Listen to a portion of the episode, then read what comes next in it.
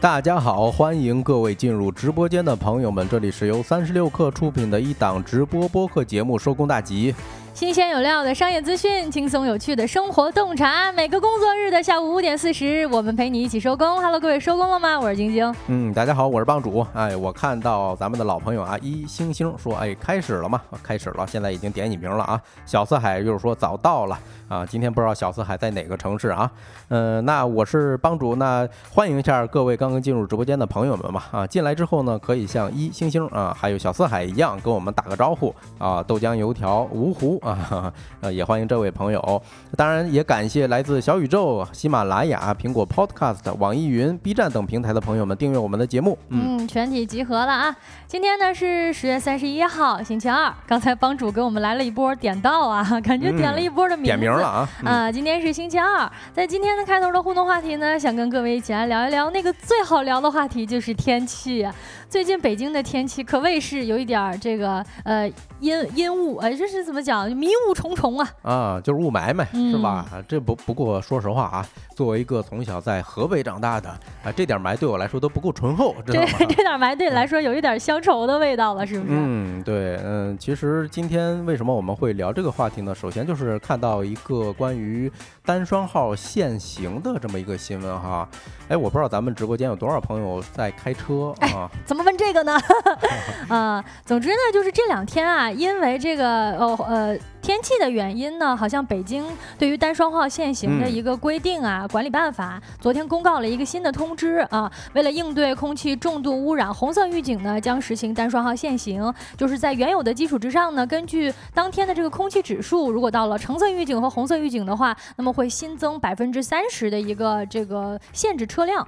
嗯，是，呃，我为什么会很诧异啊？就是单双号限行，因为我不开车嘛，我我一直以为，呃，就是以前就是单双号啊。确实啊，你看咱们公屏上放的这张图片，比如说周一的时候，咱这个节这周吧是限行是二号跟七号哈，嗯，对吧？二号跟七号不就是一个单一个双吗？哎，不过我突然意识到，嗯，差别在哪儿了？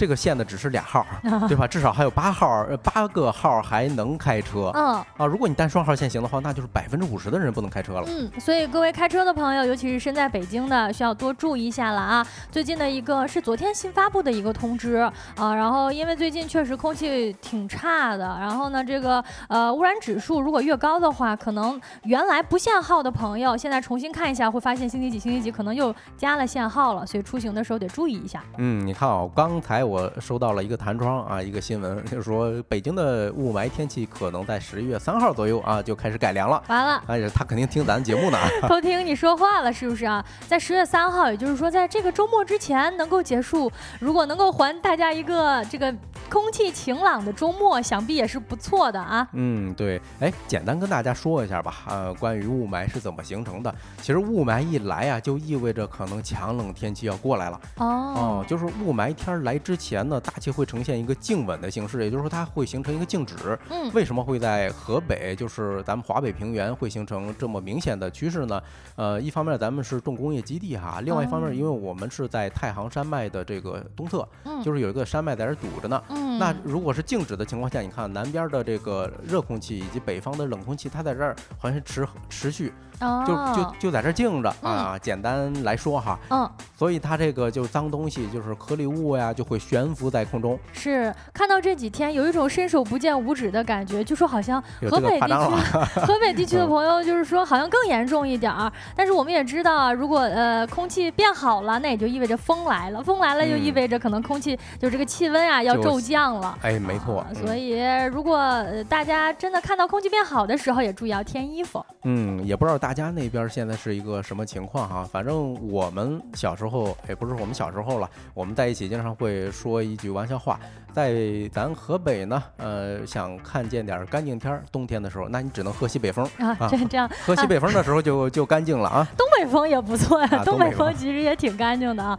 聊到帮主的家乡特产，聊了一下，聊了一下雾霾啊。呃，关注我们节目的朋友呢，也可以在我们的节目当中打出你们所在的定位，让我们知道你在的地方是哪里，那里的天气情况怎么样。嗯啊，在节目的一开始呢，也跟各位分享一个新的消息啊，就是一直以来呢，我们节目。当中都会来到非常多的三十六氪的一些老读者、老粉丝朋友们，呃，如果听到我们的节目呢，在这里也跟各位分享一下啊，一个消息，如果有换赛道或者是想要找工作的需求，想要了解了解我客旗下的各种各样的资讯，以及我客本身呢，可以关注我客旗下的一个求职新产品微信小程序直升机 Bonus 啊，在这个小程序当中呢，我们筛选了八大朝阳行业当中上万家的高潜力公司，投递简历可以通过三十六氪内推渠道直接进 HR 的邮箱，带你找到下一波浪潮当中的字节跳动们，收获下一个时代的职场红利啊！各位应届生朋友以及已经工作的想要找工作的朋友，也都可以关注一下。嗯，大家可以看到公屏上这个海报啊，大家关呃，如果需要这条消息的话，可以去我们的微信小程序搜索一下“直升机 bonus” 啊，或者说你直接在微信的搜索框，一般是能够搜到相关的结果的哈。嗯，你看咱评论区的朋友们，关于这个雾霾天啊，还是很热闹。呃。大勇，哎，我看这个拼音是啊，说天津目前是小霾，啊，北方看来是差不多，都是这样。然后 L X 说是不是也因为供暖？说实话，这两年的供暖的情况会好一些。还一方面，咱们国家在大力推这种清洁能源，其实效果还是很显著的。以前的煤呢，它的污染物会非常多，但是几年前开始，我们就在推一种比较，嗯，燃烧之后害有害物。没有那么多的一种煤，所以说这个现象应该会好一些哈。嗯，那我就趁这个机会跟大家介绍一下吧。今天节目我们会聊点什么？嗯，首先呢，我们会跟大家聊一个话题，就是说东方树叶，哎，这几年是如何逆袭的，以及那些被课间的十分钟圈住的中小学生。另外呢，我们还会在节目当中跟各位一起聊一聊东北的早市，最近好像很火呀。到底是靠什么让人五点钟就能够起床的？以及我们节目的经典栏目今天吃点啥？在正式开启这些话题之前呢，让我们用几分钟的时间进入今天的资讯罐头。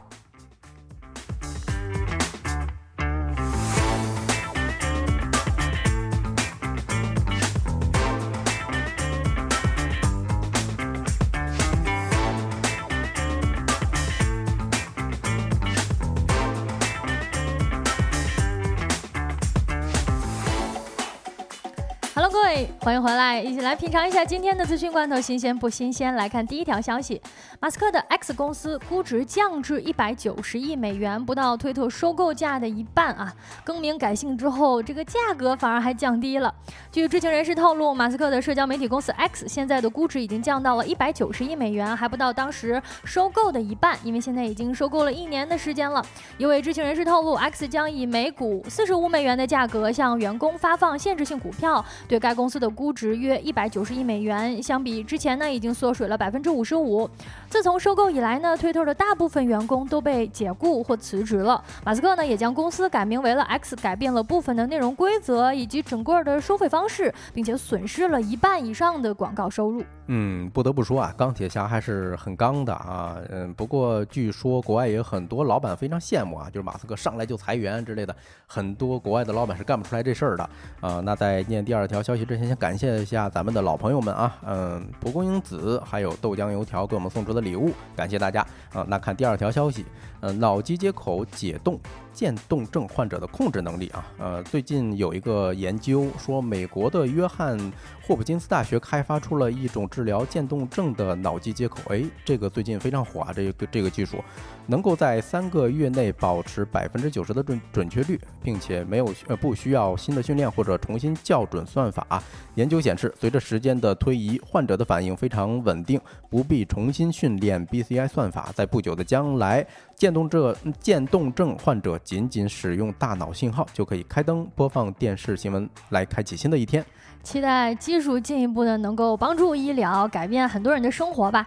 来看一下资讯罐头的第三条消息：周星驰世纪同框宋康昊呃力邀出演新作《少林女足》。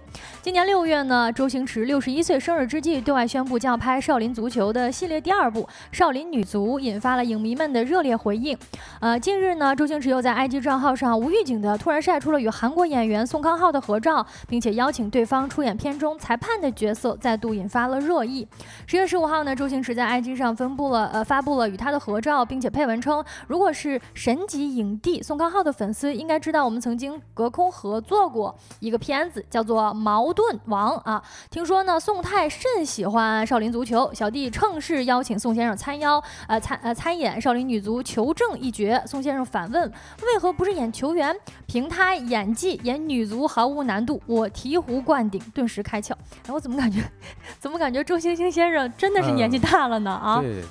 呃，我感觉星爷这一句话呀，透露出来的很难得的一种谦，也不能说很难得的谦虚啊，就是很少见。我以为他这种江湖地位是吧，在整个东南亚或者亚洲来讲，肯定都是巨星级别的。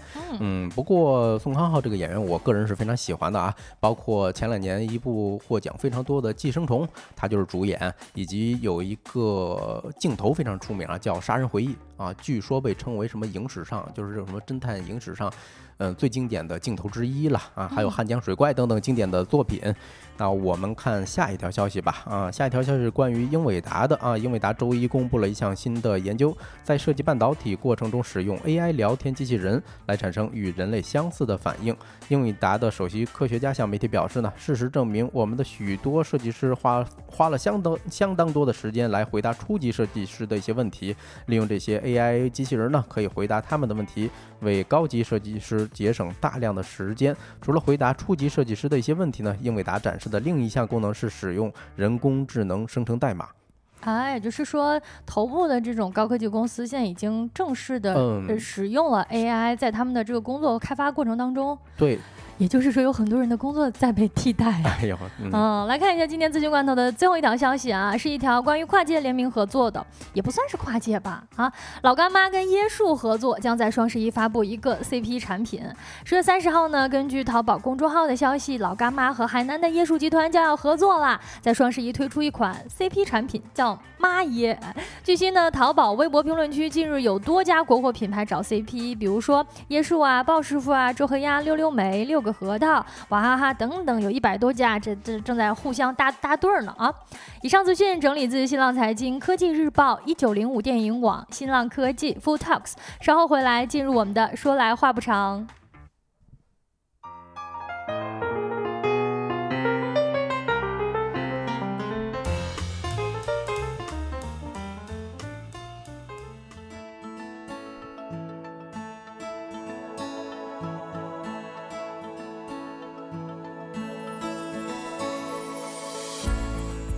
Hello，各位，欢迎回来。说来话不长，第一个话题想跟各位一起来聊一聊最近呀热度颇高的一款茶饮料啊，东方树叶。不知道大家有没有发现，东方树叶好像越来越受欢迎了呢？嗯，没错，我在某短视频平台上啊，经常刷到一个就是怡莲，是一个化妆品品牌了。嗯，他家的千金哎，经常会发一些短视频，就是调侃他的董事长啊之类的。哎，其中有一期就是他发了一个说，哎，今天请董事长喝了一款茶，哎。看看他的表，呃，他的表情看起来呢，说这茶这茶喝喝着不错。其实啊，他就是偷偷倒了一口这个东方树叶的某一个什么普洱啊，这个茶。他就一下就火起来了，那视频就是等于他算是一个恶作剧的视频，他把一瓶瓶装的东方树叶倒到杯子里让别人尝，有没有尝？那当时尝出来了吗？呃，没有，没有尝出来。从他的董事长啊，也就是他爸啊，这个面部表情来看，哎，觉得这茶不赖，还有一种这种感觉。嗯，我最近有一个特别深的体会，就是感觉办公室的同事们真的是人手一瓶啊，就是算是最畅销的一个产品了。就是说要去买水的话，好像任何人都不会。拒拒绝东方树叶的，是不是互联网打工族是深爱东方树叶的呀？哎呀，你这么一说还真是。以前我在某家互联网大厂的时候哈，呃，当时我们有个领导。开会的时候从来离不开这玩意儿，是吧？他一天我感觉能喝半箱。嗯，哦，好像确实是这样啊。这几年可能呃我们在北京这边感觉的确实挺深的，不知道其他地区的朋友们有没有发现自己身边的人爱喝东方树叶的也越来越多了。我尤其是在刷社交平台的时候，发现小某书上面啊关于。关于东方树叶这么一款饮料的特调是非常非常的多的。特调加酒呀？哎，不是加酒，而是说，就比如说咱喝像喜茶啦，像什么乐乐茶，它不是这种调配茶饮料吗？嗯。等于说是你买一个这个东方树叶，你想要喝什么多肉葡萄，哎，你就在这个茶底的基础之上兑一些其他的饮料，哎，它就能成为了一个好喝的饮料。我看到了非常非常多这样的分享，要说，哎呦，不光是在我们这种中年打工族的身边火起来了，在年轻。的朋友们，大学生朋友们身边好像东方树叶也挺受欢迎的。嗯，我们看一下整体的数据呢。今年上半年，农夫山泉发布财报也显示，东方树叶算是扛起了它的一个增长大旗，在整个公司里的地位是越来越高了。二零二一年到二零二三年上半年，茶饮料板块的收入呢，呃，整体。从百分之占比百分之十四点四拉升到了占比百分之二十五点八，整个就是属于东方树叶就支棱起来了啊，成为了当前无糖茶饮品牌、无糖茶饮市场当中当之无愧的霸主。哦，你不光说它本身啊，这款饮料是霸主啊。前一段时间那个有一个富豪榜，大家有没有看过？就钟闪闪，就是它背后的农夫山泉的掌门人，嗯，其实已经是咱们连续好几年了中国的首富了。哎，已经连续三年的首富了。那你人家旗下的品牌一个个都支棱起来了，那背后的这个大佬当然也能成为头部的这个首富了啊。而在这之前呢，特别离奇的一件事儿是，大家以前提到东方树叶，往往第一第一第一。印象想到的都是它不好喝啊！以前呢常常被别人调侃什么狗都不喝，呃，因为也不甜嘛啊，也也没味儿啊，甚至有些苦，跟咱们平时吃的茶啊喝的茶饮料也不太一样。但是呢，最近几年啊，根据 AC 尼尔森数据显示，啊，东方树叶已经连续多年占据无糖茶百分之五十以上的市场份额，相当于是当之无愧的头部品牌。哎，我在想，其实是不是以前大家对于这种茶的喝法啊，不是那么的，就是会会喝。你说要是想喝茶的话，真的爱喝茶，你干嘛不自己泡茶呀，是吧？所以这种瓶装的这种，而且非常的淡的，没有加糖的茶，大家不是很能接受。你看咱评论区的豆浆油条说啊，配旺旺是很清淡，贼好喝。就是这种这种玩法，或者说这种喝法，以前啊，因为没有社交平台，所以大家可能会忽略了。也还真的有这样的可能，呃，我们这个话题呢，也想问一下大家，还记不记得第一次对于东方树叶的初印象，或者第一次喝东方树叶的感觉是什么样的？觉得好喝的扣一个一，觉得不好喝的，想跟我们分享你的当时品味的感受的，可以打一个二。帮助你可以先分享一下。哎呀，那我这喝多少年茶了是吧？所以我第一口的时候，我觉得，哎呦，这这什么玩意儿啊？其实因为凉茶本身喝了味道就不好喝。因为我想，我想着说，那个茶叶一般会有一些这个回甘，但是第一次喝这种茶，从冰箱里头拿出来的时候啊，嗯，它不，它真的不甜啊，就是冰的，冰的。另外一个呢，它会，嗯，我我，因为它可能里头真是有些茶多酚啊之类的东西啊，料可能真的比较足。嗯，对于我这种肠胃不好的呢，喝了之后容易闹肚子。嗯，就是咕噜咕噜的啊。就所以你一开始喝的时候觉得接受不了，啊，接受不了。但是你说那凉茶的印象还跟比如说王老吉这类的凉茶不一样哈，不一样。就是说你喝咱们喝惯了现泡出来的茶，在喝这种茶的时候就觉得哎怎么怪怪的，而且跟咱们平时喝瓶装的饮料的这种感受完全不一样啊。我们喝瓶装饮料都是这种甜甜的或者有味道的，就是好喝至少至少是好喝的，喝它是一点都没有味道。啊，我们直播间的各位朋友呢也在跟我们分享，比如说呃 X X Y U 说难喝没有味道啊。陶森特的肖恩说：“日本的茶饮料百分之九十五不加糖啊。”蒲公英子说：“没有喝过，哎，竟然还有这种宝藏啊！直到现在还没有喝过的。毕竟，呃，东方树叶已经有了这么十几年了啊。”哎，你知道蒲公英子他可是知名的这个喝茶大户啊！你还记得在咱群里头吗？是吧？是对，那人家都是在广东地区啊，都是要喝功夫茶的啊。这种瓶装茶可能嗯得掂量掂量 是吧？豆浆油条说：“最开始是觉得挺涩的，没错。我对于东方树叶的初印象。”也是，但是就觉得它很好看啊！我那个时候是觉得，哇塞，这个产品的包装做的特别的高级，特别的好看。那最对于一个颜值派来说，我肯定是觉得它长得好看，它应该也挺好喝的。而且我印象很深的是，它价格也不便宜。那个时候普遍的瓶装饮料在十几年前，那还是在三块钱上下呢，比如说两块五、三块的一个价格。但是东方树叶就已经卖到五块钱左右了，啊！但是买了之后一尝呢，我就觉得，哎呀。苦就是花大钱给自己遭罪了。那是怎么是这个味儿呢？我没有喝过这个味儿，我从来没有买饮料的时候喝到过苦的味儿。当时我就觉得这是一个特别反常识的产品，因为你想，我们那个时候就在二零一零年上下吧，那个时候其实茶饮料在市面上火的也有很多，也算是茶饮料混战的几年，什么茉莉花茶、茉莉蜜茶啊，什么冰红茶，对吧？到现在也还是挺火的。啊，还有什么青梅绿茶，反正那个时候关于茶的这种甜饮料其实挺多的。不知道大家还能不能说出几个那个时候印象比较深刻的呃这种茶的饮料啊？但是东方树叶呢，它横空出世，就让人很意外，哎，就觉得怎么真的给我喝茶呀？我买的是饮料，你还真的给我喝茶，这样一种感觉。嗯，对你你这个说法还真是啊！我现在想想，咱们最早喝到的这种茶饮料叫绿茶，还记得吗？就是甜滋滋的。呃，你你偶尔喝一下，你感觉味道是至少是好喝，是吧？你第一次喝东方树叶的时候，嗯，真的有一种感觉，呃，怎么着？你真的给我喝茶呀？对啊，你还真的给我拿茶出来喝哈。一星星说瓶子质量好，嗯，没错，这个整个包装的呃设计呢，以及它的用心之处，在我们一会儿也会跟大大家讲到啊啊，这个还有更难喝的，武夷山之前出过大红袍的瓶装茶，大红袍，呃，这个味道我倒是还挺喜欢的，它典型的岩茶嘛，是啊，但是凉的瓶装的饮料我还真没喝过，嗯，你看我们无论是我我跟帮主两个人，还是直播间的各位，大家分享起关于东方树叶的回忆，似乎都是觉得一开始觉得不太好喝，但是呢，这几年怎么就变得真香了呢？这个话题呢，想跟大家一起分享一下，聊一聊，从最难喝的饮品到最受欢迎的超市饮料，农夫山泉做对了什么？这个品牌的一个逆袭，或者说某一个产品的逆袭，真的只能归功于大家现在呃不爱喝糖的了吗？不爱喝甜的了吗？是偶然性吗？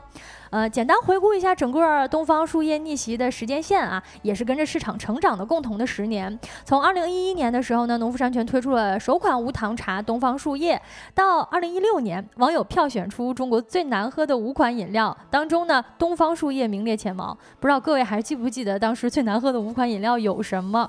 但那个时候确实大家觉得它名列前茅，它也实至名归，它确实不太好喝啊。但是呢，转机突然就在同一年也发生了啊，二零一。九年的时候呢，东方树叶就已经成为无糖类呃茶品的这个市场占有率的第一名的品牌。到了二二年呢，茶品直接凭借百分之五十的增长率，坐稳了农夫山泉的第二增长曲线。其中呢，东方树叶贡献就非常明显。嗯，你看啊，还真是从就是两三年前，它才占据这个无糖茶饮类的第一品牌。也就是说，我印象中啊，可能还真是一九年前后，大家所谓的这种健康的观念啊，会渐渐的萌发起来。比如说，我也是那两年突然会去买东西看它的配料表，会不会加乱七八糟的添加剂，嗯啊，所以那时候。火起来还是有有一定道理，可能大家真的感觉到它，嗯，比较适合自己吧。嗯，回顾到它刚刚创始之初呢，就是十年前，二零一一年的时候推出这个品牌。实际上，当时国内的普遍的茶市场，跟咱们前面聊的这些乱七八糟的甜味儿饮料的甜味儿的茶饮料的市场，呃，实际上是处在那个状况之下的，呃。现在呢，其实，在无糖茶饮市场比较火的，像什么三得利乌龙茶呀，那个时候也已经信心满满的挺进了国内市场，但是反响平平。有消费者回忆呢，当时买三得利的乌龙茶，买一赠一的情况下，只需要三块钱，那相当于一块五一瓶。哎，那我还挺喜欢喝这款茶的，因为我比较喜欢它这个味道啊，就是嗯，通体发黑啊，乌龙茶的味道。不过也有一个老毛病，就是我喝完之后老是肚子咕噜。哦，就是肠胃嘛，肠胃不好，嗯。好像今年就是咱们刚才提到的三得利跟东方树叶这两个 battle 还上了热搜，就让网友们投票，是吧？啊，有的是这个东方树叶叶门，有的是三得利乌龙茶这一派的支持者。啊，在那个时候呢，统一也曾有一个品牌叫查理王，它现在又有了，但是那个时候呢推出之后啊，从台湾市场然后杀向了整个大陆市场啊，大陆市场呢也反响平平，最后无一例外的都退出了中国市场，因为那个时候确实流行的是像。什么冰红茶呀，什么冰绿茶呀，茉莉蜜茶等等那种，我都不能说它是含糖了，我就觉得它其实很甜。我现在喝，我是觉得很甜。呃，没错，之前网上有一篇文章在测评哈，你喝一瓶什么绿茶也好，还是什么冰红茶也好。它大概相当于里头直你就吃直接吃了六到八块的方糖，嗯啊，其实含糖量非常非常高。对，其实含糖量是很高的啊。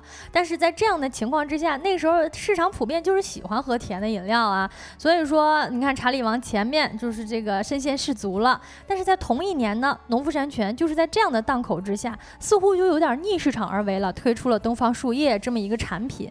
呃，其实那个时候呢，东方树叶集团的研究所专家也有过专门的分析。因为在当时，如果消费者买到一款无糖的饮料，感觉就会像是钱被白花了，因为大家被误导了嘛，觉得甜才是好喝的一个茶饮饮料。嗯，呃，在这样的情况之下呢，啊，走着走着。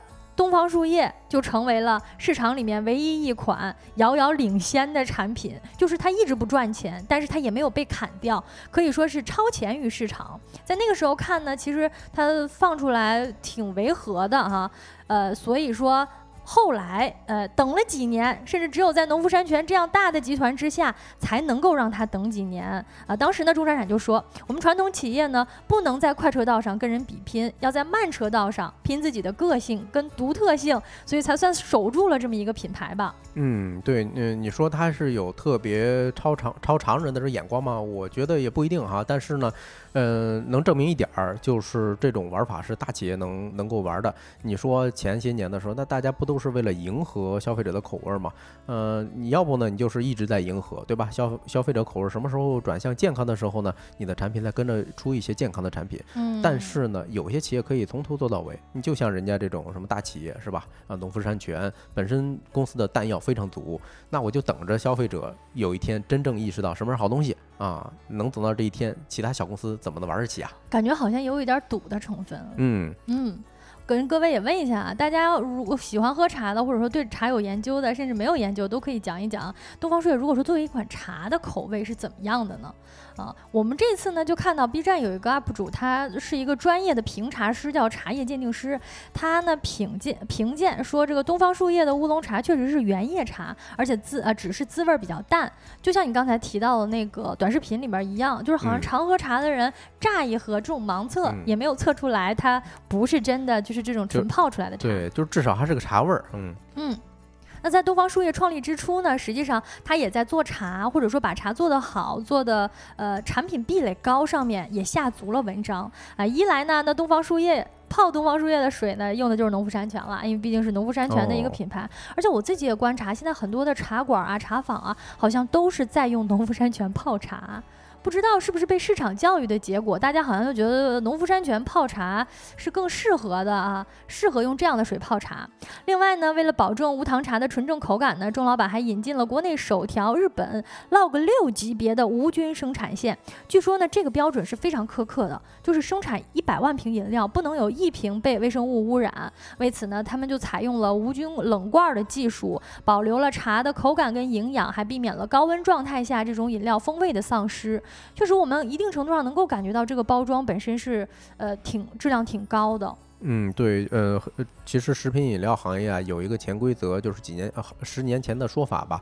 嗯，很多的这种就是即开型的这种瓶盖，它是嗯不能够防止微生物的污染的啊。但是它这个瓶盖就大大瓶口的哈，相对来说可能会造价会高，但是呢，在这一块做的应该会更到位一些。嗯，可以看得出来，他们在所谓的保证茶的品质上啊，还是做了不少工作。嗯，另外呢，为了让它的品质好，能够被看到，它的包装也确实不太一样。就是它一开始就好像就是这个包装，对吧？有点半透明的，就是它只是正面跟背面贴了标，然后旁边呢你就能够看到那个茶体是非常通透的，然后茶汤呢也是非常的澄透的。这算是就是如果常喝茶的人能感觉到，它看起来很透彻、晶莹剔透的，又有一定的稳定性。那这个兼具功能性和审美使命的独特包装设计，也是农夫山泉或者也是钟老板。它在呃东方树叶这个产品上的一个核心策略之一。据说呢，操刀东方树叶包装设计的这个公司呢，是英国一个非常著名的设计公司，曾经参与主导了非常多知名的品牌的产品包装设计。而之所以选择了它呢，也是因为这家公司的作品已经连续。二十八年获得了多个著名的全球评选赛的一个奖项。这个设计本身啊，就是它整个设计出来，从呃这个造型啊，到最后的这个产品包装，都下足了文章。当时在一一年的时候，就花了三百多万人民币。哦，呃，咱不得不说啊，就是嗯，农夫山泉这一家公司或者说这个集团，它在品牌营销上真的很会玩，包括它最早之前陷入过一些负面的这种舆论哈，也是做了有理有据的抗争。啊，然后后面的营销效果非常棒。嗯，他营销算是写在他的基因里的啊，毕竟是媒体人出身啊，钟老板啊。我们看到这个包装呢，也能够感受到他为了展示中国茶文化的魅力所在。首先，他那个名字叫东方树叶，就跟其他的这种什么。这个茶那个茶有非常大的区别，把那个概念拿捏得很好，然后整个包装呢也采用了围绕中国故事的形象跟表现，呃，甚至呢这个瓶身设计呢也颠覆了传统茶饮料的造型。它据说它咱仔细想想，那个瓶子能够感受到，它叫上圆下方啊，寓意着中国传统文化的天圆地方的意象。哦，就我我是在看到这个资料之前是没有意识到，它在这个包装上其实做了这么多的功课啊，为了它能够整体呈现出一种复古而优雅的感觉。你想，它作为一个包装的设计费就花了三百多万，你这放在二零二三年，你也是觉得非常有魄力，花了这么多钱，投入了这么多，而且再加上这几年，你看国潮这种各个品牌都在打国潮。包装的一个设计这么流行，你实际上人家十几年前就已经开始搞这一套了。嗯嗯，还是要回到刚才我说的那那点啊，一这就是大公司才玩得起的一种做法。嗯，包括像咱们很多饮料产品，呃，说实话，大家的配料都差不太多。呃，关于那一点点口味的差异呢，一般人也是喝不出来。不过有一些大公司能够几十年如一日的砸钱，你比如说可口可乐，或者说这个另外一家可乐，是吧？呃，以及这两年新兴的一些新兴的呃饮料巨头，他们能做这样的事儿，持续的所谓的打打开大家的心智。那小公司，你说你的东西不错。嗯，说实话啊，很多消费者是感受不到的。嗯，而且呢，当时好像也没有怎么营销这些方面，因为这几点呢也是我们最近做了功课才发现的。呃，但是眼看着我们觉得这个故事不应该这么讲下去，这么讲下去应该说它对吧？一经推出就火爆市场，然而却没有。一经推出呢，它从口味到价格都是当时网友们吐槽的焦点。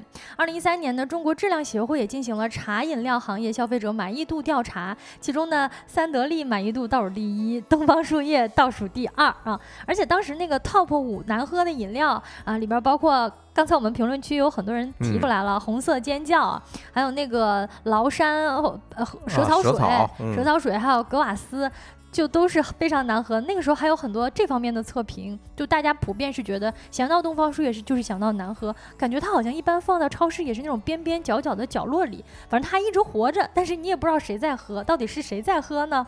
啊，最近呢，我们就看到啊，随着东方树叶梳理它过去的十年，其实也能够感觉到，呃，中国茶的瓶装饮料过去的发展的十年，以及消费者的一个消费习惯变化的十年。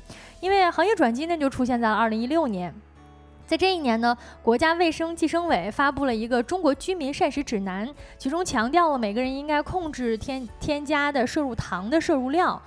好像就是在那几年，大家才被教育到了，就是说吃糖多了不好，开始有了一些戒糖啊，包括一些戒糖类的这种品牌，它也在呃不断的分享自己的这个产品是零卡糖的啊，是零糖零脂的，因为也出了很多这种健康类的消费品嘛。呃，对，呃，并且我看到一个嗯特别好的消息啊，就是上海。嗯，未来销售这些饮料的时候啊，可能会强制要求商家贴上你这个里头加了多少糖分。这个是参考新加坡的模式的。新加坡每一瓶饮料上都会说，哎，我的加了多少糖。这样的话可以告诉让消费者感明显感知到啊，这一瓶饮料到底对我来说是健健康还是不健康的。嗯，尤其是我们像提到像什么元气森林啊，这就算是就是那种专门主打零糖的一个呃品牌了，消费类品牌。那他们在做市场教育的时候。顺带着，哎，你说这不是捎带手儿？呃，东方树叶作为无糖的老大哥，就直接受益了吗？嗯，而且再加上之前的这种零卡糖，呃，本身好像大家也开始现在开始质疑，就这种代糖是不是健康啊？然后是不是合理？但是你像纯茶的饮料呢，其实它本身就没有糖，嗯，它里边不可能有糖，它就是茶饮嘛。嗯，我们也前面看聊到了，说东方树叶的那个配料表里面其实也是比较干净的，就只有茶跟水，呃，添加剂其实也比较少，也。也没有太多的这种甜味素，那本身呢，它就直接异军突起，然后乘胜追击了。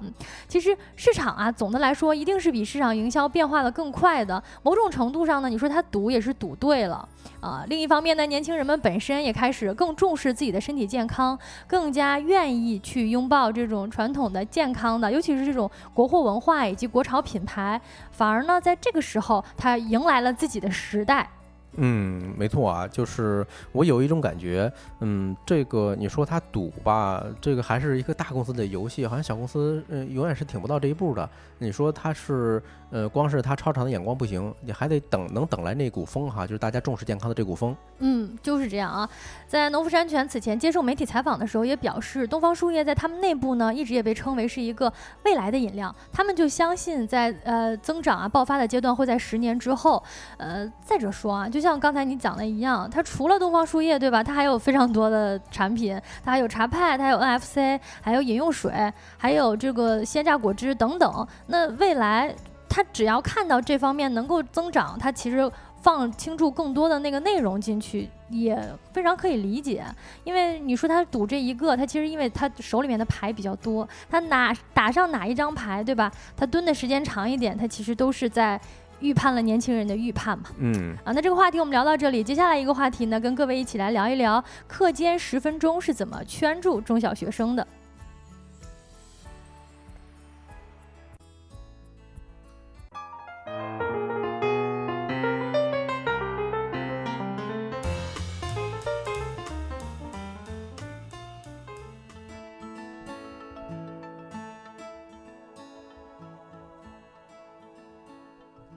Hello，欢迎回来。那第二个话题，咱们就聊一聊最近宝宝爸宝妈们啊，应该都很关注的一个新闻，就是说前两天呢，山西晋中的一个老师啊，发了一个视频，短视频，说七成的学生课间呢是不出教室的啊，整个大大的校园啊是非常空荡的。嗯，就像咱们公屏上。放的这张照片啊，你看有的孩子说课间就十分钟啊，拖堂两分钟，然后你还想，呃，下一个老师说提前两分钟上课，呃，有时候你上厕所都来不及，嗯，我不知道大家有没有经历过这种现象哈，嗯，其实我小时候也会有偶尔有这种现象，但是这个新闻有一些比较特殊的点儿，我不知道晶晶有没有关注过，呃，给我们介绍介绍吧。就首先啊，嗯，这个这个就是。完全就不明确告诉孩子们，你最好就不要出教室哦。然后你要是到了走廊上，你不要跑跑跳跳的，甚至会有一些所谓抓纪律的这些小同学啊，如果抓到你干干什么事儿的话，那我给你记扣个分儿。怎么可以这样呢？嗯，小朋友，那不下下课的时候不出去跑跑跳跳，那上课的时候怎么能够，对吧？你本来就是要换个脑子，才能够好好的、踏踏实实的坐下来听课学习。而且小朋友也需要注意这种体体能的健康发展呀。啊，也是啊。你看 X X Y U 说啊，小时候还有什么连堂的老师？那看来你的小时候也不是什么特别幸运啊。呃，反正我说一下吧，我感觉，哎，我问大家个问题啊，就是大家小中小学的时候课间休息都多久啊？一般都干点啥？还这个有印象吧？应该都是十分钟吧。从小学到中学，我好像都是十分钟。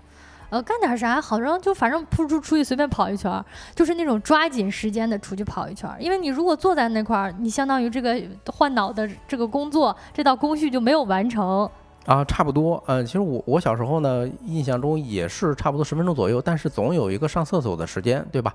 以及我们上完厕所，有时候你在楼道里头溜达呀，老师是不管的。另外还有一个，我不知道大家还有没有印象啊？一般十点到十点半有一个课间操。就是一个大课间，就所有人一起排队出去就只跳操啊啊对啊，像我们当时候啊，也就是趁这个时间，嗯，比如说呃要集中要十分钟，那可能跳操时间就十到十五分钟时间，其实还有剩下个五分钟左右的时候是供我们墨迹的。这段时间我印象中啊，你可以干的事儿还挺多。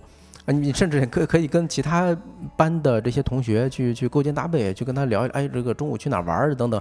我们那时候相对来说会自由一些，我感觉。嗯，陶森特的肖恩也说，下课的时候得走廊找朋友聊天儿。哎，感觉那个时间虽然只有五分钟，短短五分钟到十分钟，能感觉能做很多事情。嗯，对呀，你看咱们新进来这个，哎呦，独角兽，嗯，点点点儿啊，他说什么？他儿子休息都不能离开座位，除了上厕所。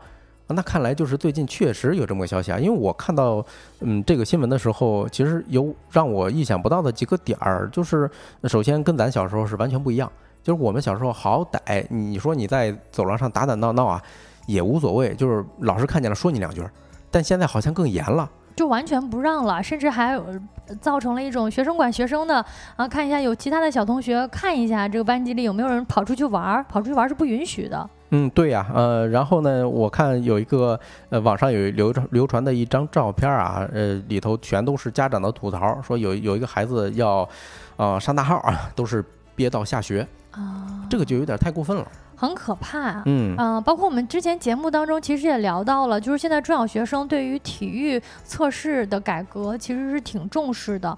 那你如何用自己的时间？你没有时间去锻炼身体啊？那你怎么能够考核通过呢？还难道就只能下了课或者放了学，放了学出去，然后报课外班，补补这个运动方面的才能吗？对呀，你看这个就是一方面说减减负的很重要的要重要的一点就是帮家长减轻的经济负担，对吧？你这样的话，你说在学校的时候不让大家好好运动，那下了课之后还让学生去外面花钱去搞这些体育培训，嗯，所以对家长来说也是一笔嗯。新的支出吧，嗯，这个是老师方面也有这样的吐槽吗？或者说，呃，感觉好像家长们都听说小朋友们其实挺可怜的。现在确实跟咱们小的时候是完全不一样的。嗯，本来应该用这个时间一直说减负嘛，就用这个时间大家享受一下自己童年的快乐时光，跟小朋友、跟小伙伴一起玩一玩。嗯，对，你看咱这个公屏上啊，这张图片上也有一个老师的吐槽，他说，身为老师呢，嗯，说实话，的确是这样啊，因为领导呢要成绩，那老师也被卷的难受。啊，也就是课间十分钟，很多时候是被老师用来去讲点东西。你比如说拖堂是怎么产生的？那就是上一节课的老师不愿意下课，是吧？是不是他效率不高？哎，我觉得可以这么理解。对，也不是这么说吧？好像好像之前那个，比如说这加班，为什么为什么会加班？因为你效率不高，你上班时间效率不高，是不是四十分钟之内？呃，当然了，我们能理解，就是其实老师也是听到学校的，或者说听到上面领导的安排，导致他们没有办法了，只能连小朋友，因为实际上他也在工作嘛，对吧？对，他也在增加自己上课的时间，其实相当于也在呃增加自己工作的时长。是的，嗯，你看咱评论区又进来一个朋友说，是这样啊，怕出安全问题。呃，这个朋友要不就是家长，要不就是老师。我觉得他肯定是有一些亲身体会在的啊。嗯，因为之前好像我印象比较深，是确实有一些这种校园嗯安全事件，就是在课间发生的，小朋友跑跑跳跳，或者是突然跑出去了，发生了一些意外，就导致那老师们可能就是这种一刀切的，就是这种校方一刀切的管理模式，就变成为了避免发生意外，那你们就直接不要出去了，课间你就待在教室里面啊，不出去玩了，不到操场去玩了，可能就。避免一些安全事件、安全问题的发生吧。对，没错，这就是晶晶刚才讲的呢，就是为什么这件这个很很匪夷所思的现象发生的原因之一啊。嗯，应该说是最主要的原因，就是学校怕孩子们出事儿嘛。其实之前央视采访过教育部的一个教育司的司长王登峰，他说啊，束缚孩子课间十分钟，主要原因就是嗯，学校的老师。怕字当道 啊，就是保证学生安全嘛，就直接因为嗯，说实话，在学校眼里头，学生的安全是头等大事儿，这个咱是可以理解的啊。刚才你讲了一些危险的事儿，我现在想想啊，好像我们小时候全都经历过。嗯嗯，比如说哈，在门框上倒挂，我不知道你有没有看看见过？我没看见过啊。那你们不够野。对，还有一些，比如说那个我小时候有同学在教室里头踢球。呃，一脚把那个电风扇给踢下来了。还有这样的？对，确实很野。你不管，真的是小朋友，真的像小猴一样。嗯，对呀，就是很多时候咱现在想起来的时候啊，就感觉很搞很搞笑。嗯。不过呢，你要是站在学校跟老师的角度啊，那出了事该怎么办，对吧？尤其是现在很多家里头啊，就这么一一个娃，跟我们小时候好像又不太一样，好像现在独生子女的这个家庭越来越多。我们好像小的时候确实没有管得这么严，无论是从父母方面还是从老师啊、学校方面，好像确实没有这么严。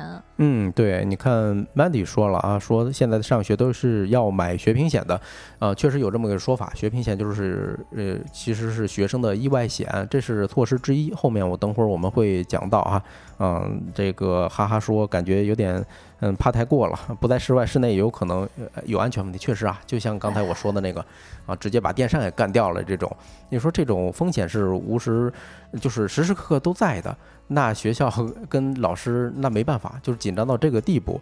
嗯，就像刚才我说了一个，就是现在家里头很多都是一个娃嘛，跟咱们以前的情况不一样。尤其是八零啊，还有九零左右的家里头，哎，说不好听的，至少还有俩呢，是吧？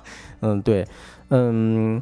其实，在网上呢，我们找到了一些关于老师的一些老师的一些在网上的一些吐槽。那你比如说啊，学生端午回家的时候溺水了，其实是离开学校在路上溺水了，结果找学校索赔，是要求赔偿四十万。哦，好像现在确实我们要看到一些新闻都是这样子的，就是呃小朋友做了什么事情，无论是啥，或者是无论发生在哪儿，家长们可能都会出于这种我把孩子交给你了，我交到学校去了，那你学校就得负责，嗯，你的他的一切这个安全呀，啊，他出了任何问题你都得负责。那老师可能也没有那么多，就他无法这种事无巨细的看着孩子啊，为了避险啊就不让你出去了。对呀，嗯，其实除了所谓的这种安全哈，嗯，站在老师的私心考虑，那评优跟这个往往是挂钩的。就算你的带的文化课再好，但凡你的嗯这个班级里头出了一个学生事故，那你今年的所有的评优全都取消了。所以这个也是一个非常严重的后续的嗯责任吧，嗯，对于很多老师来讲，那我就干脆就把学生管起来是吧？我也少点事儿嘛。对，另外一个，你看咱聊到这儿，有没有感觉到一种就是老师和学校其实承担了某种的无限责任？好像是这样的感觉，因为你说他刚才的这个案例提到的哈，学生端午节放假，其实放假离开学校了，嗯，但是呢。老师就是学生，就是学生家长这边呢，是感觉反正孩子不在学校啊，不是不在家里，那就全归学校管，因为这段时间他在你这上学。哎，对，嗯，其实我们从一个调查里头也能发现，嗯，在二一年度的时候有一项统计，就是全国四百二十七件中小学责任纠纷案里头啊，因为学生打闹、互相打闹导致的这个事故占比超过百分之五十。然后呢，在这四百二十件案件中呢。嗯，学校因为没有履行什么教育管理职责啊，被法院判判刑的，不是判刑了，就是判责的。占比高达百分之八十九，也就是说小九百分之九十了，就等于说是学生之间互相这种打闹导致伤害的事故，嗯，被判的比例是接近百分之九十都要归归于学校来承担这个管理责任啊，对呀，嗯，而且现在有一个学校里头有一个说法叫做这个互导制，嗯，哎，我不知道咱们评论区有没有老师哈，就是另一种说法叫一岗双责，就是说你平时作为一个授课老师，那你业余时间你需要轮班，尤其是年轻老师啊。嗯，下了课你就去课间盯着，在走廊里头，呃，看看有没有这个追逐打闹的情况，有的话你要及时制止。啊，那感觉他们其实也挺辛苦的。就是你说小朋友的这种打打闹闹，尤其是孩子那么多，他一方面他也看不过来呀，另一方面你看到了，可能你说他用什么样的方式去制止小朋友打闹呢？就是让你们呃离开远点儿啊，不许打闹。实际上就等于是把小朋友这种能够无限游玩的。呃，空间给压缩了。嗯，对，刚才咱们不是聊起来这个法律方面嘛？其实呢，南风窗今天有一篇文，这两天有一篇文章啊，他采访了一个律师，说起来了，就在这些校园伤害案里头啊，嗯，校方承不承担责任，跟孩子放不放开这个自由活动啊，其实是不是必要联系的？呃，但是为什么一有事儿，你看刚才判刑，嗯，判这个学校承担责任高达百分之八十九呢？是因为说学校很难举证。对啊，另外一方面，法律是法律啊，情理跟情情理是情理啊。像咱刚才谈到了一点儿，如果我是一个家长，就是刚才我找这选题的时候，我在想，如果我的孩子在学校出事，我第一时间可能想，哎，是不是学校没给我看好？嗯，因为你也不知道该怎么办了。对，嗯嗯，所以这个对于学校来说，多少可能会有一些这个不公平的地方在。嗯，而且嗯，其实南风城提到了一个非这个非常有意思的点啊，就很多家长啊不会追究自己孩子的责任，就是总会把这个别人就是呃把自己的家孩子当成一个受害者。嗯啊，比如说咱小时候都经历过啊，就是看小孩摔倒之后，家长会。拍这个地，说哎，都怨这个地不好，或者说撞到桌子的时候会拍这个桌角，说你这个桌子真坏，等等，都会经历过这种教育哈。嗯，其实呢，还有一个原因就是为什么会嗯导致这么严苛的这种看管，就是有一个提高成绩的这种压力在。就是另一方面呢，不让你玩也是让你收心，让你收心呢，能够呃更专注的学习，或者说现在对于孩子的学业压力，尤其是成绩的压力。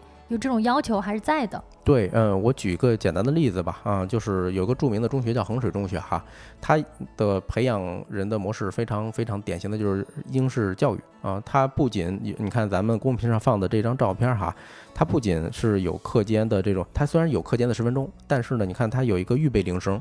假如说啊，这节课是呃这个呃下午两点五十五要打。正式的上课铃，那他会两点五十三的时候打一个预备铃声。这预备铃声是干什么用的呢？哎，就是让这些学生赶紧回座位。哦，那其实我们小时候也有预备铃啊。我我你说预备铃的话，其实我想我小时候也有预备铃，就是提前打一个，让你赶紧回去，赶紧马上回去了。因为你如果纯比如说两点零五上课的话，那你两点零五上课，大家可能没有办法直接回到座位上，他还是有那么两三分钟。其实大家都有好像。呃，其实我经历的还比较少，就是这种。对，你没有你没有听说过预备铃吗？预备铃，这是一个多么熟悉的词汇。我们只有一次，就是大早起的，就第一节课之前有个预备铃声，然后剩下的时候那就全凭孩子们去感受了。如果你回来晚的时候，无非就是被老师说一顿嘛，啊，也不会对你怎么着。嗯。其实是这么回事。嗯，你看 x x x y u 啊，l x 啊，哈哈，大家都说都是有。哦，那看来是 你是不是忘了呀？你肯定也有，你只是想不起来了。呃，不不不，这个我还是比较清楚的哈。对，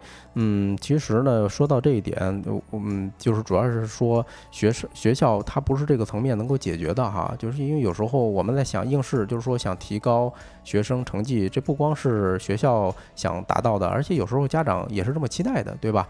嗯，就是有一种应试教育做法，就是如果我能让学生多学一分钟，那就算一分钟，那他他有可能就会多考一分。但有没有可能我坐我坐在那儿多学一分钟，我那个脑袋就是木质了一分钟，呆滞了一分钟？嗯，那呃，校领导可不一定是这么考虑的啊，因为我再说回这个 衡水中学吧，我们不是批判他，因为确实他很出成绩。我有些同学去那儿复读，他们假期的时候会拿卷子回来，哦，然后他们的说法就是我们的卷子都是按斤称的，他会发给我们周围的同学，让我们帮着一起写一写。嗯，确实是一个非常著名的这种高考出状元的学校。嗯，对，嗯，其实呢，我们聊到这儿啊，就是聊这么多关于课间十分钟圈住小中小学生的时候啊，嗯，背后透露了很多是学校跟老师的所谓的无奈吧。就是我当时我我捋了一下，可能有一些点有一些帮助。你比如说啊，事后追责不如说事先预防。对吧？百分之八十的安全事故可以通过预防来避免的，这个是一个教育专家说的哈。啊，咱们现在很多学校都会装一些摄像头，但是多数是用来监督学习的。嗯嗯，比如说著名的这个什么毛坦厂啊，还有这个衡水中学，它都满屋子都是啊。另外一个就是校园立法其实并没有跟上。我们现行的这些法律呢，时间都太久远了，呃，跟不上现在的这种社会需求，应该说。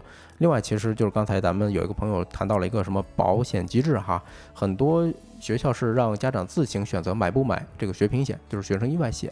但其实现在有一些衍生的呃校园责任综合险，也就是说，如果在学校里头发生了这些风险，那这些保险公司可以替学校赔。啊，是有这种机制在的啊，对，嗯，其实聊到这儿呢，嗯，根本的原因，我觉得啊，还是时代变了，就是很多家庭现在就一个娃嘛，大家都当成宝在捧着，嗯，南方南风窗就是关于这件事儿，他有呃结尾的时候提了一段话，非常精辟，我分享给大家，嗯，要把自己的孩子当做一个人，而不是宠物，作为一个人呢，是需要去适应大环境的，呃，如果要。嗯，被过度保护的话，一定会失去一些什么东西。那这个话题咱们就聊到这儿啊，下一个话题跟大家唠一唠最近非常火的东北早市。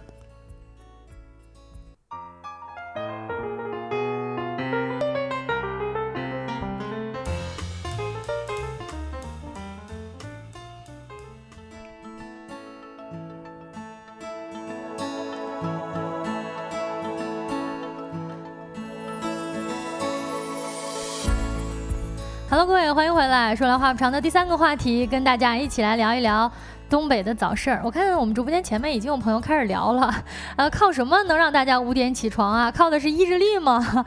这个我感觉大家应该都挺好奇的，尤其是南方的很多朋友们是不太不太能想象的，东北的早市为什么四五点就要起床？最近呢，可能善于冲浪的各位网友们，尤其是我们直播间的很多听友们，肯定都刷到过关于东北早市的短视频了啊。那可谓是红旗招展，人山人海啊！人人都很好奇，到底是什么魔力能够让大家都聚在一起，让在呃天还蒙蒙亮的四点钟跑到这种人挤人的早市上去？今天这个话题呢，就跟大家一起来聊一聊东北早市。嗯，你看咱评论区有个朋友说啊，什么靠基因哈，那我估计是东北人骨子里头带着，因为 咱们呃有个同事在分享说她去她男朋友家的时候啊，东北老家的时候。呃，大早起的，他父母就是四四五点就起来了，结果导致他去家里头嘛也不好意思，他也得跟着起，很痛苦。这么一讲的话，我似乎拿出我。作为东北人的基因，好像不能够符合这个说法呢，因为我确实没有这种早起的基因。但是我看到东北早市儿啊，也是觉得呃基因动了。哪方面的基因呢？就像我们直播间豆浆油条说的，热闹啊，就是这种热闹的氛围是大家普遍对于东北的一个文化的印象吧。先问大家一个问题啊，不知道各位在大城市生活的朋友们，以及啊你在哪里生活，都可以打出你的位置。你现在还吃早饭吗？大家帮主，你是吃早饭的是吧？对啊，每天我都会自己做早饭啊。当然你说做吧，倒也不至于啊，就是煮一个鸡蛋，然后冲一杯咖啡。然后吃一点什么麦片压缩饼干啊，大概是这么回事儿。还有点中西结合的意思，就是呃这个最方便 啊。但是因为你像比如说麦片啊，像什么压缩饼干，这属于冷食，好像这个西方人会吃。但是咱们中式的早餐呢，就豆浆油条嘛。哎，最浓重的一个烟火气就在于早餐店了。早餐呢和夜宵就是我们中式烟火气的这种精髓之处了。但是来了北京之后呢，我是觉得。早餐店真的挺少的，我很少去早餐店。一个是没时间起不来，因为我没有这种早起的基因；第二个是真的觉得不太好找。大城市的早餐店是真的挺难找的，我感觉在北京几乎没有怎么看到早餐店，都是一些比如说就是那种中式快餐，中式快餐早餐是有的，但是它确确没有我们印象当中的那种。我印象当中的这种炸油条啊，这种小笼包，热气腾腾的感觉。嗯，对，你看啊，这些炸油条之类的，多数只能放在这个露天的情况下，它是支个摊儿。但现在因为一线城市是不让在外边不让外边摆摊儿的啊，确实对于市容管理有一定好处啊。嗯。看到我们直播间的各位朋友，好像吃早餐的也是比较多的。这大家还是吃早餐还是有有助于健康的，一定要吃早餐。我只是聊到这个话题，看到早市上这么热闹，感觉好像早餐店真的很少了啊。有的大部分都是包子铺，有的人也说自己是早餐有一顿没一顿的。但是呢，如果去东北旅游，甚至啊，最近一段时间在社交平台上，很多视频博主分享的这种东北早市文化，导致你没有去东北旅游的打算，都想去东北感受一下东北的早市到底有多火，为什么这么火？对啊，何止咱们呢？就是我看短视频平台很多都在晒这个，应该是黑河附近哈，俄罗斯的一些朋友早晨过来吃个饭啊，真的假的？就是十五分钟可能就过来了啊，还还我以为是传说呢，我以为是搞笑说法。哎，有如果有当地的朋友可以跟我们验证一下哈，是不是真的？看是不是那群博主在骗流量、博眼球呢？嗯，我们直播间放到这一张图片呢，大家也能够感觉到啊，早市摩肩接踵的。其实呢，早市在东北地区是非常常见的啊，相当于是一个早餐。摊儿跟市集的集合，集合就是你在这个地方呢，它又相当于是可以逛市集，但是更多的呢是有非常非常多的早餐了啊。有一个去大连旅游的网友就曾经目睹了自己家楼下的那个突然出现的人挤人的神奇景象，还以为是过年了，确实挺像过年的。尤其是我一看到这种大集，我都觉得年味儿的氛围是非常非常浓重的。营业时间是什么时候呢？凌晨四点到七点。就是这么早，就是咱们平时说起来吃早餐的时间，大吉可能都已经收摊了。哎，我我问个问题啊，在东北冬天也是四五点就开摊了吗？啊，当然了。哎呦，这个因因为在夏天的时候，东北亮的非常早，这个我知道，因为它纬度特别靠北嘛，对吧？但是在冬天的话，按理说它黑的很早，然后呢亮的很晚。嗯，是亮的很晚，但是他们出摊儿是出的很早的，他那个时段还是偏上午的，就是尽量是一个早的。这后面我们可以聊一下，为什么说东北的早市一般都开的这么早呢？啊，以前呢是这种当地的大爷大妈才会去，你像我，其实我这一代年轻人。就不太会去早市了，只有这种爷爷奶奶比较爱去。可能我们前面提到的这位同事，他也是家里面这种长辈啊，早上不行，你五六点必须得起来吃早饭。现在呢，成为景点了，很多外地人呢是连吃带逛啊，一家老小去赶集啊，就说啊，二三十块钱就能吃的特别特别饱。嗯，对，呃，回应一下刚才咱们提的那个啊，就是有有传闻俄罗斯朋友大早起了来吃个早餐啊，咱评论区出现了不同的意见，有一个，哎，我看这个是俄语名字是吧？咱也认不清哈，就是说不是需要签证啊。另外还有一个重新出发，说是中俄免签啊，俄罗斯真的过来吃早点啊，这两种说法，你们要不打一架吧，先 看看谁对啊？不知道各位听友们有没有一些有趣的赶集经历呢？呃，其实我我相信啊，每个地方都有不同的集市啊，赶集本身。真就是中国特色的一个很有趣的活动，那卖的东西呢也不尽相同。东北的早市卖什么呢？跟各位介绍一下啊，什么油条、油炸糕、粘豆包啊、肉包子、呃韭菜盒子。你看我说了这么多，什么馅儿饼、蛋堡，全都是碳水，就是碳水加碳水加碳水。就是北方的早餐啊，就是主打一个碳水哦，是这样吧？对，刚才晶晶念的时候，那东北口音都出来，粘豆包，这个东北口音都有点出来了。对呀，在东北你这样吆喝起来，你一定是要这么吆喝的。而且呢，大家好像都习惯了这种碳水夹碳水，什么油饼跟油条一起吃啊，都是非常常见的。呃，基本上呢，东北人过冬的专属仪式就是要吃一些这种丰富的早餐品种。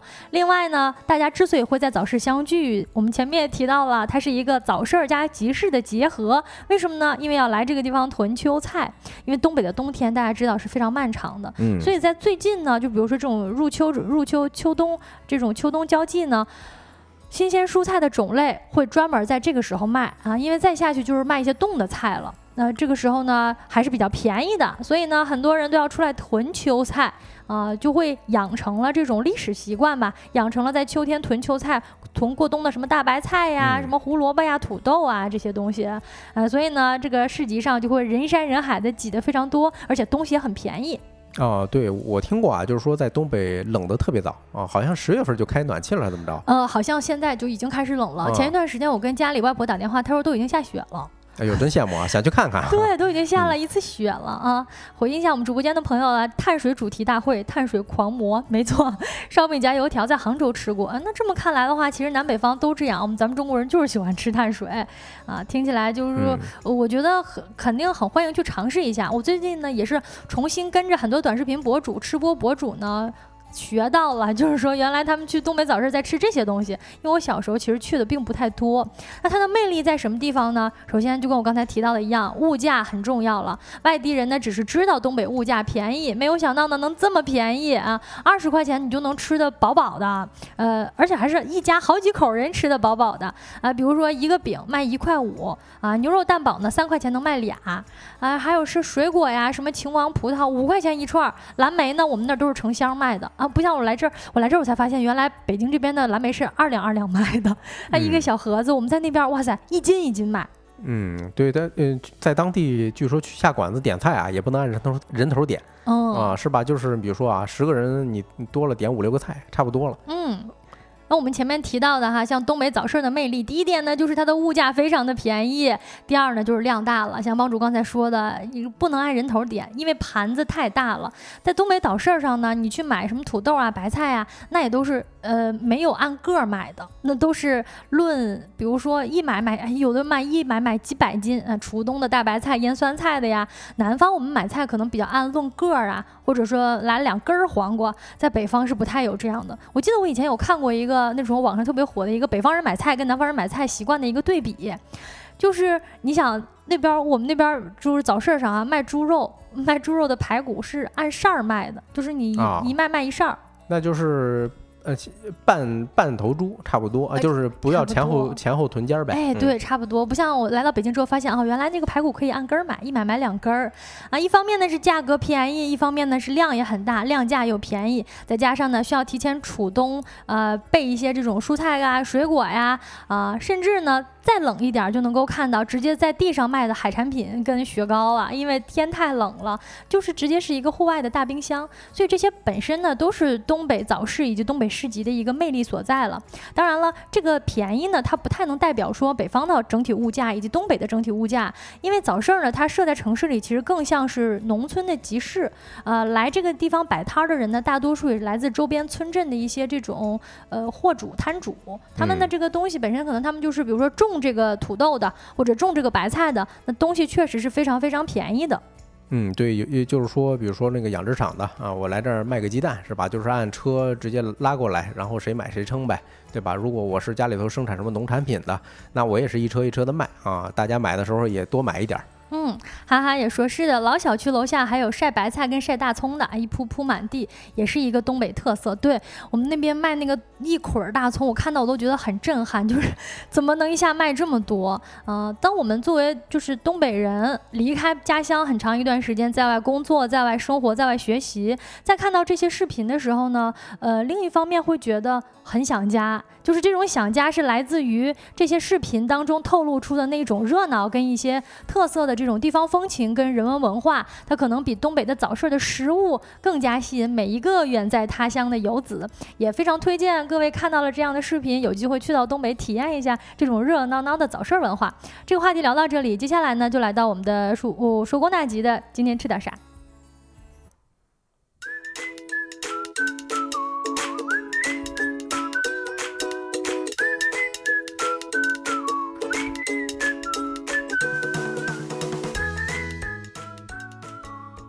嗯，欢迎回来啊！你看豆浆油条还在回忆呢，说之前买一捆大葱放在楼道里也没人惦记，确实这是北方的一大特色啊！我甚至现在也是这样。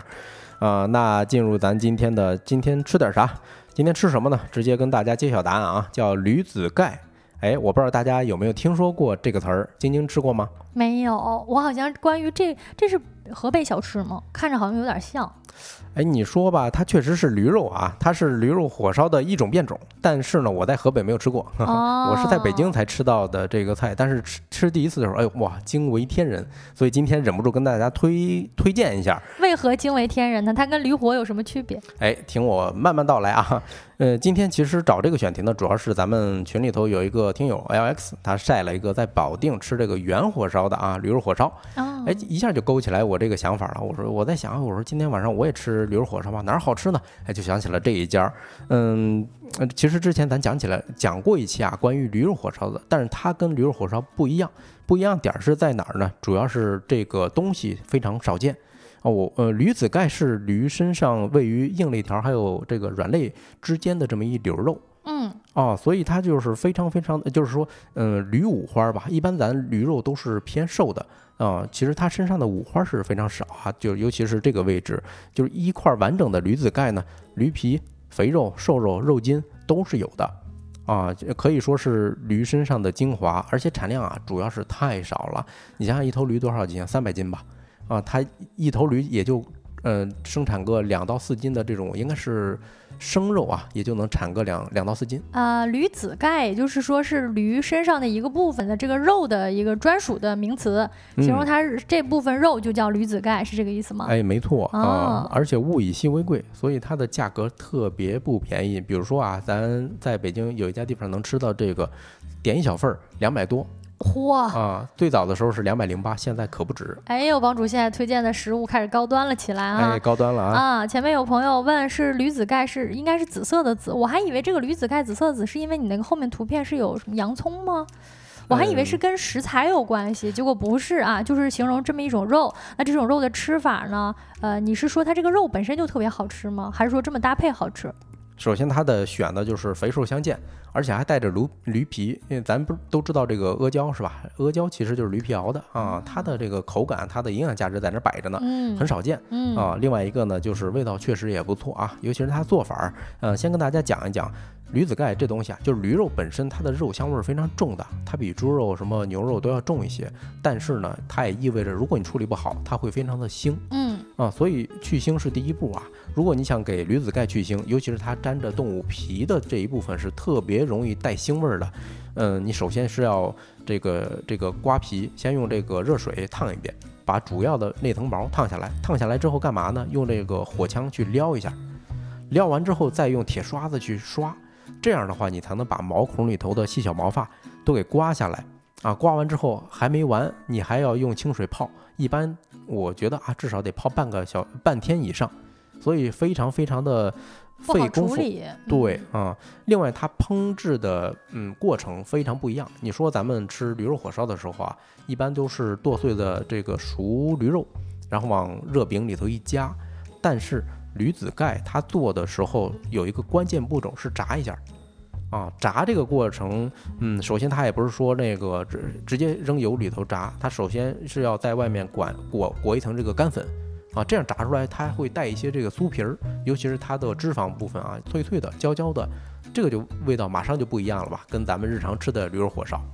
嗯，对，而且裹上面粉和淀粉炸的时候，它的水分啊还保留着呢，所以一般吃的时候，比如说咱吃普通驴肉火烧，一般就是这个饼啊是热的，但是吃驴子盖的时候不一样，吃驴子盖的时候，它不仅饼热，而且它的这个肉也是非常热乎。啊，因为它是炸过的。对，你看刚才咱们不是有朋友说啊，跟吃北京烤鸭一样，还有什么黄瓜和酱，确实啊，它的吃法非常有仪式感，就是有点像北京烤鸭。啊，你比如说，它端上来的是驴肉，不是说加好的，直接人家给你剁碎，然后加到饼里头给你盛上来。你看它这张图片上大概呈现的就是这种状态，中间放着三绺肉，然后两边放着这个酥皮火烧，嗯，需要你自己往里头加，而且后面就是这个黄瓜条，还有什么大葱丝儿、葱白部分，然后再加上这个甜面酱，哇，那放嘴里头那个味道特别好。对，啊，另外，哎，说到这儿，要不直接跟大家推荐这个店吧？好嘞，嗯，对，你看啊，就是。嗯，我在首先啊，我再跟大家声明一点，我在其他城市没有吃过，嗯，所以它有可能是这个河北的驴肉火烧传到北京之后，然后老板自己发明的这道菜。我也觉得有可能，就是他可能就这个大厨他自己的一个做法是这个样子的，把他就驴肉啊挑出来一个他觉得特别好吃的做法啊，这个部位这么着吃，可能呢卖的更贵了啊。哎，没错啊，首先它少嘛，对吧？呃，历史比较短，嗯，不像咱过往的时候还能跟大家简单科普一下这个过去多少多少年的历史啊，还有一些传闻轶事。今天就直接跟大家，嗯，上干货。但是我们要又嗯也没拿钱啊，所以我们不会直接点名，所以不会直接点名。我告诉大家方法，你直接打开某点评软件，你就直接搜这仨字儿“驴子盖”。就马上能搜到那家店了啊！除了确实，嗯嗯，你除了推荐这家店铺本身之外，你这个菜我们其实就没太听过。等于你给大家介绍到了之后呢，大家也可以自己搜一搜，一搜好像就能搜到了，因为好像就那么几家做这个菜的啊。今天呢，跟各位推荐了一下这个驴子盖，如果在北京的朋友们或者在任何地方的朋友们都可以搜索一下自己所在的城市有没有这么一道美食，去品尝一下它跟驴火平民美食驴火到底有什么差别。那今天呢，我们节目差不多的内容就是这个样子啦。再次呢，跟各位分享一下，如果关注我们节目的朋友有想要找工作的诉求，可以关注一下沃克旗下的求职新产品微信小程序“直升机 Bonus” 啊，在这个小程序当中呢，有八大朝阳行业当中的上万家高潜力公司，投递简历就可以直接通过三十六氪的内推渠道进 HR 的邮箱，带你找到下一波浪潮中的朝阳公司们。嗯，那在节目最后，照例跟大家介绍一下吧。收工大吉是一档在每个工作日下班时间开播的直播播客，这里有新鲜有料的商业资讯，轻松有趣的生活洞察。以上呢就是今天直播的全部内容了。如果你有任何的意见建议或者话题投稿，都可以通过小宇宙找到我们小助手的联系方式，拉你进我们的听友群。嗯，太阳下山了，你什么都没错过。我是帮主，我是晶晶，期待明天的日落时分跟各位再见面。祝大家收工大吉。